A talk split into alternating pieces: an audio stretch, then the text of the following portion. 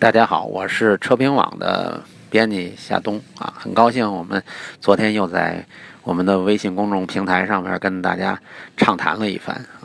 其中有一个朋友跟我聊了半天转子发动机啊，他问我马自达为什么一直在研究转子发动机，而没有其他的厂家来研究这个东西。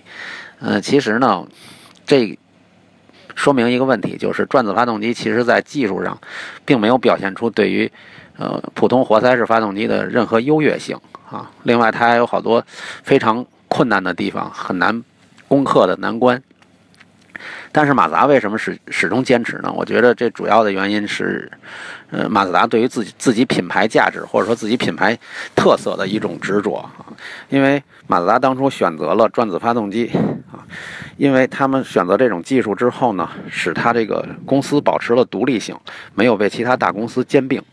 而这一点呢，又由于转子发动机的研究呢，确立了马自达品牌的一个很很重要的独特性质。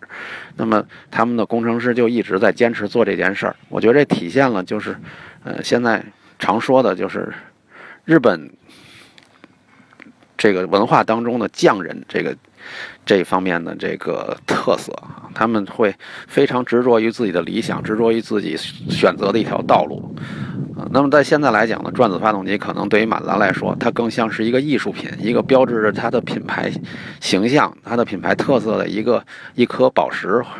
啊，在闪耀在它这个皇冠之上啊。所以马自达会一直坚持做这个研究。嗯，我觉得这也是很多车迷喜爱马自达这个品牌的一个很重要的原因吧。